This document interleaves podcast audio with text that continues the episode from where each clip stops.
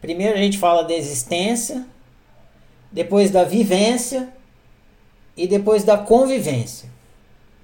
Tá? De, a, as três fases a gente pode colocar nesses termos. E tem vivência sem convivência? Não. Então não tem como fazer o isolamento impenetrável.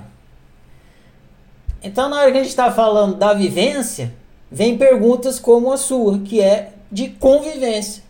A gente começa a falar de vivência, ó, seu destino é ser você, você deve viver de acordo com o que te faz bem, com o que seu GPS aponta. A gente está falando de vivência.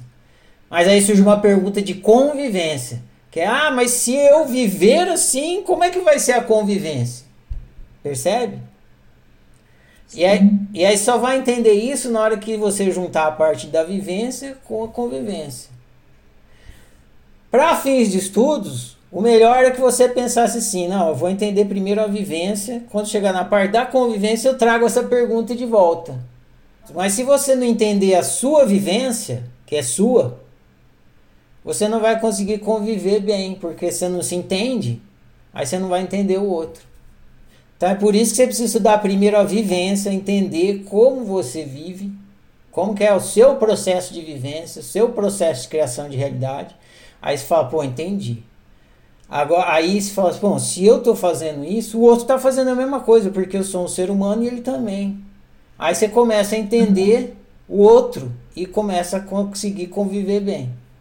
Não é querendo entender o outro antes de entender a si mesmo, que você vai entender o outro e a convivência entre você e o outro.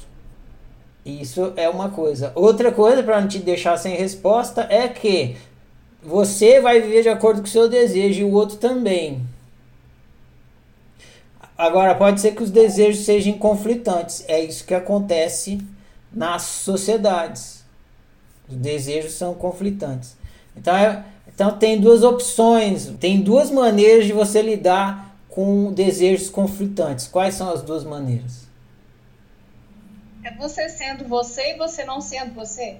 Não. Também você não vai conseguir isso se você não tiver uma coisa antes que possa. Se de você. Não. Experiência. Experiência. Arbítrio. Não. Para usar bem o arbítrio e conseguir viver de uma forma autoísta, você precisa ter uma coisa antes, senão você não consegue. Autociência? Exatamente. Você precisa ter lucidez. Se você não tiver lucidez sobre o que você é, sobre o que é ser humano, você não consegue viver altruísta. Por mais que você conheça a teoria e tudo mais, entenda o que, que é, estudou, né? você não vai conseguir, porque você não está lúcido, você não está consciente, aí você não consegue. Então, na hora que tem duas pessoas convivendo e os desejos delas são conflitantes, tem duas, elas têm duas opções de convivência: uma convivência lúcida ou uma convivência ignorante. É isso. Agora, se elas tiverem lucidez, elas vão encontrar uma maneira de cooperar uma com a outra. Mas isso só acontece se tiver lucidez. Entendeu? O lúcido e ignorante vai pro saco. Não, não. O lúcido se vira bem com o ignorante. O problema é quando tem dois ignorantes.